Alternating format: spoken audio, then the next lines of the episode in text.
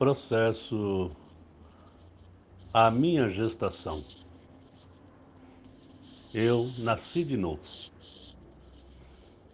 Como é que é esse processo?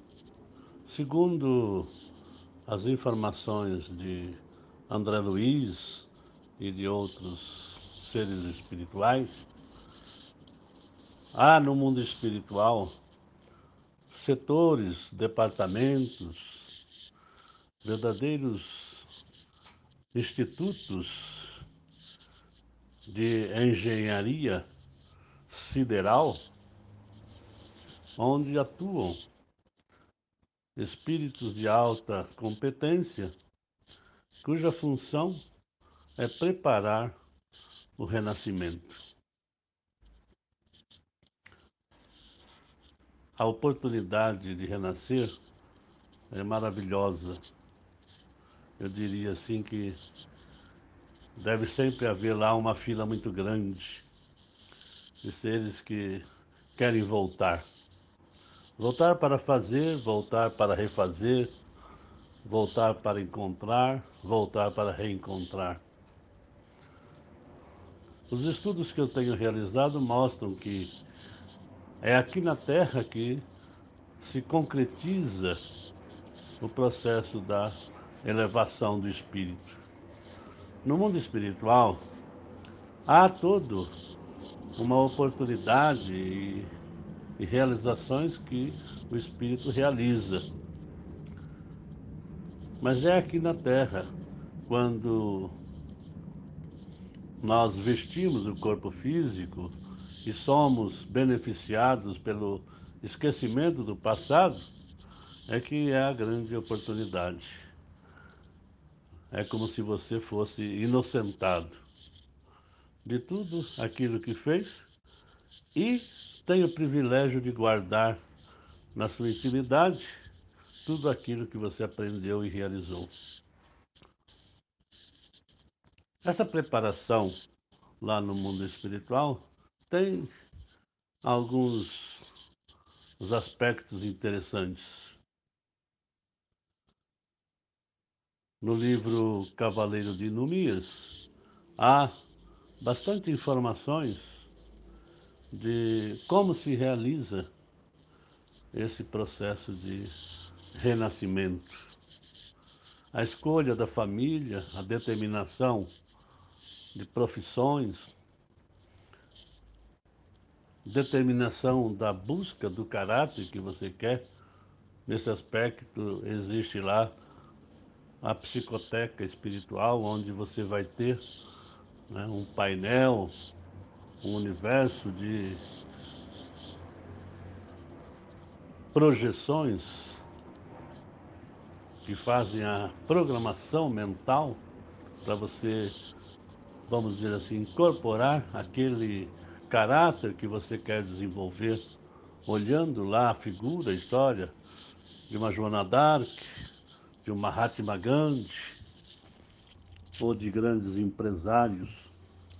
Enfim, você passa por lá e entra como que se fosse assim um túnel, e naquele túnel você recebe aquelas impressões que vão ficar marcadas na sua tessitura espiritual e poderá favorecer você lá quando você tiver renascido. A escolha das famílias, a escolha de daqueles que vão compartilhar com você, será feita pela lei da afinidade, afinidade histórica, afinidade de propósitos, afinidade de caminhos desenvolvidos. E também pela lei da afetividade aqueles afetos que você elaborou, que você realizou. Dentro desse aspecto de afinidade, vez por outra você pode acabar atraindo ou indo para um caminho onde certas afinidades não vão ser tão é, ideais ou adequadas lá no caminho da vida. E aí é preciso que você saiba escolher lá antes de chegar e quando chegar e estiver aqui, entender que essa afinidade foi determinada, foi realizada por você, por Deus, e agora você precisa resolver esta afinidade, esse encontro. Da mesma forma que eu digo a respeito da afetividade. Quando eu falo afetividade, amor. Mas dentro desse reino, universo do amor, existe também relações de ódio. Né? E o ódio está ali contido na sua história, não pode ser deixado de lado, pura e simplesmente. Então é possível que você, dentro dessa lei, você renasça proximamente envolvido né, com pessoas que eventualmente surgiu a ideia ou surgiu a ocorrência de ódio. É muito comum você verificar isso nos grupos familiares. Né? Às vezes pai, mãe, filhos, né? que têm impulsos né? que não são essencialmente do amor. Né? Então é preciso observar isso. Um grupo familiar, por exemplo, ele não representa simplesmente um, uma reunião de espíritos de alta afinidade, de profunda afetividade, compartilhando um caminho único de felicidade. Isso seria maravilhoso, né? mas nem sempre ocorre isso. Existem né, grupos assim na Terra. Existem também os outros. Então, lá no mundo espiritual, nesse setor da engenharia celestial, há esse procedimento. Existem detalhes da história da, do Renascimento interessantes. Eu conheci um casal que já tinha quatro filhas e a mulher tinha feito laqueadura, não queria mais ter filhos. E ela tem, num determinado dia, um sonho, onde um casal de amigos dela, negros, vem até ela no sonho e, e propõe que ela possa receber aquele espírito que estava designado para viver com eles, mas que não poderia renascer com a pele negra. E no sonho ela aceitou receber aquele espírito. Os dois casais eram muito amigos, conviviam diariamente. Quando ela acorda, ela fica impactada com o sonho. E fica não só impactada, mas fica quase que, é, vamos dizer assim, é, magoada, chateada, né? Já tinha quatro. E viria mais um. Passados seis meses, ela engravidou e teve a quinta filha. É interessante isso. Né? É, são negociações, vamos dizer assim, né, do mundo espiritual e que ainda nós não conseguimos decifrar perfeitamente. Nesse caso ficou claro. O espírito precisava renascer, o casal queria esse renascimento, não poderia vir com a negra, convocou um outro casal amigo, o casal amigo aceitou. Dr. Jorge André, um renomado psiquiatra espírita, ele conta a história de do que ocorreu com ele e sua mulher. Ele participava de um trabalho de desobsessão e nesse trabalho eles estavam cuidando de um espírito que vivera na época do nazismo um grande general.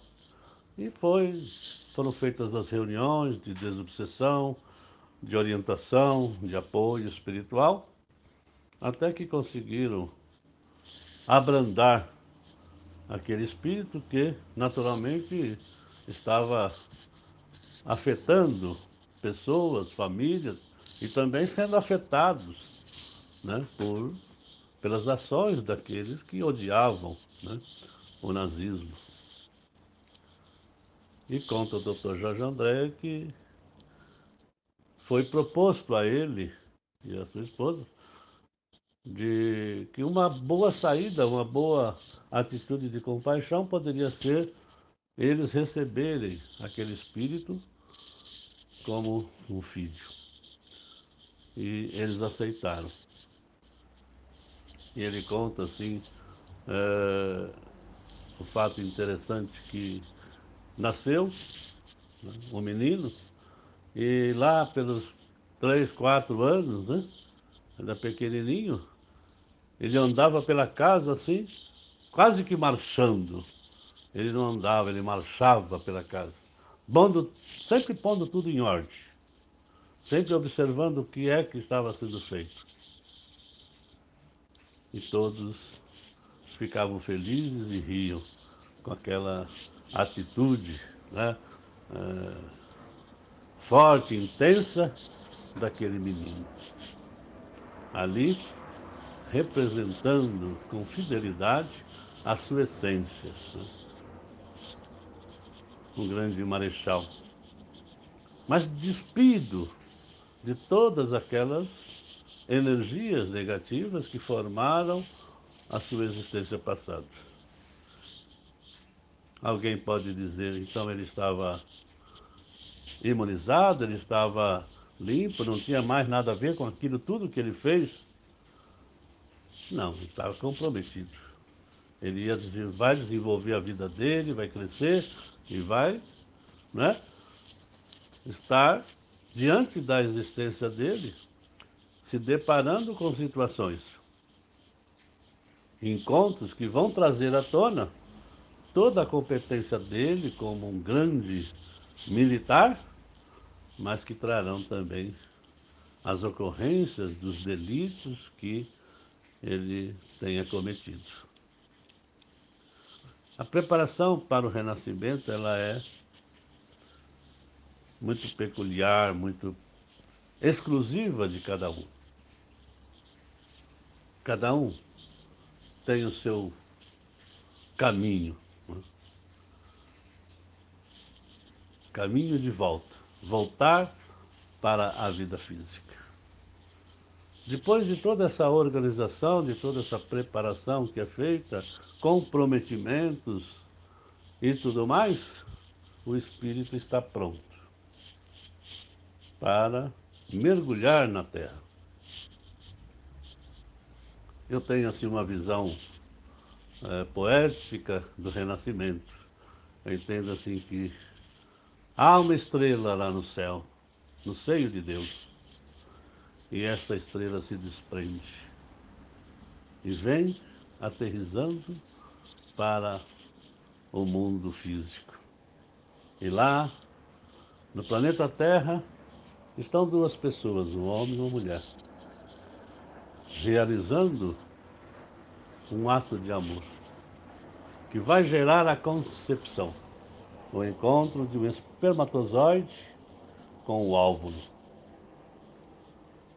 ao encontro do espermatozoide com o óvulo, há uma explosão de energia, enquanto lá no céu há uma outra explosão de energia liberando o ser espiritual.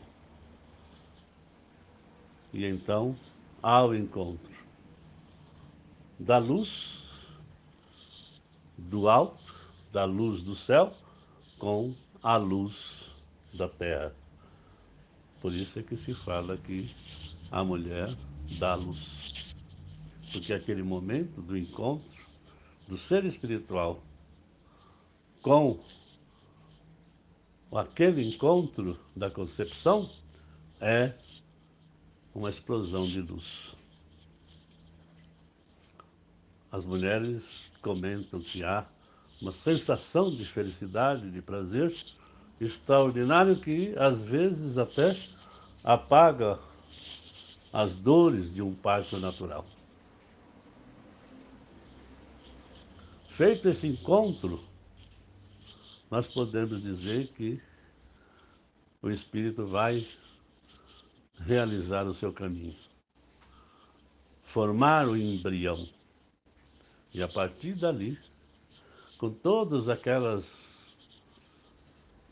lições, com todas aquelas imagens, com todo aquele talento que o Espírito desenvolveu no passado e com toda a anuência divina, aceitação divina e a anistia divina do esquecimento, aquele Espírito envolvido naquele corpo ainda primário, embrião, e não tendo os órgãos dos sentidos já desenvolvidos, ele perde a consciência. Porque não tem os instrumentos de percepção desenvolvidos.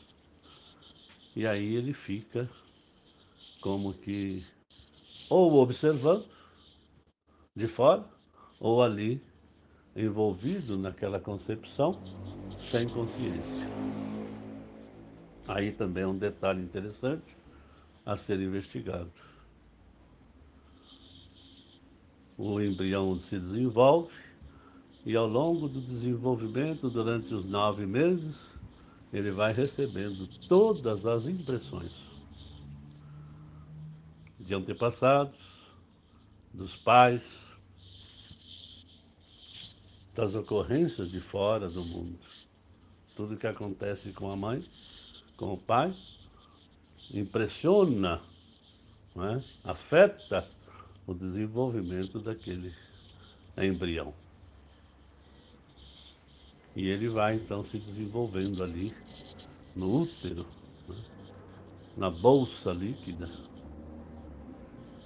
onde ele está mergulhado, até que se completa o tempo de ele dar o último mergulho para fora do corpo físico. E aí então se apresentar para o universo da fisicalidade. Nasceu, está aqui na Terra para iniciar a sua jornada. O corpo físico formado ali ao longo daquele tempo já recebeu impressões boas, más, duvidosas do mundo exterior, das emoções da mãe, das influências genéticas, das influências todas que é, estão ali naquele universo dele.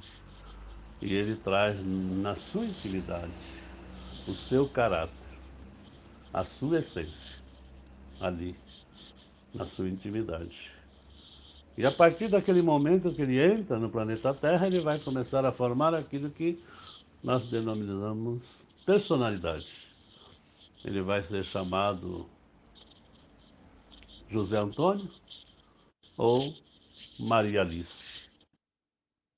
E aí então, iniciar-se-á a jornada terrena. Com todas aquelas gravações internas, lá do mundo espiritual, seus talentos, as externas que se iniciaram lá no momento da concepção, e agora todo esse universo de sensações, de emoções, de percepções, através dos seus sentidos físicos e, em alguns casos, extrafísicos. Esse é o processo da gestação, da concepção da vida. É o caminho de volta. É o retorno para a Terra. A grande oportunidade, o grande momento para você viver, habitando esse templo sagrado que é o corpo físico.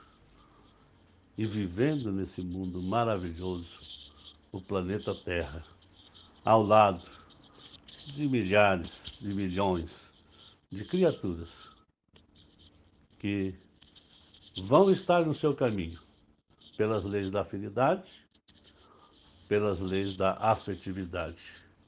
E de quando em quando nós teremos os encontros compulsórios, né? aqueles que ninguém gosta de ter. Quais são os encontros compulsórios? São aqueles que fogem da nossa expectativa do nosso domínio, mas que sim, estão contidos na lei de causa e efeito. Mas estão envolvidos também na lei da compaixão, na lei de misericórdia. Essas sábias e maravilhosas leis que se compõem dentro da nossa vida. Quem vai ser o José Antônio? Quem vai ser a Maria Alice? Eles é que definirão. E é importante isso, meus amigos e minhas amigas. O caminho de volta na Terra, quem vai determinar é a Maria Alice, é o José Antônio. Influenciado por pais, pelos antepassados, pela sociedade, pelo presidente da República, pelo gari que não fez a limpeza da rua com toda a precisão, mas quem fará o caminho dessas pessoas, duas pessoas, serão eles próprios. Porque há a lei da compaixão, há a lei da misericórdia, há a lei do amor, há a lei do perdão, há toda uma infinidade de leis, de oportunidades que você tem, que eles dois vão ter, tanto no mundo físico como no mundo espiritual. Que Deus abençoe José Antônio e a Maria Alice e nos abençoe também nessa nova vida após a nossa concepção de luz. Wilson Francisco.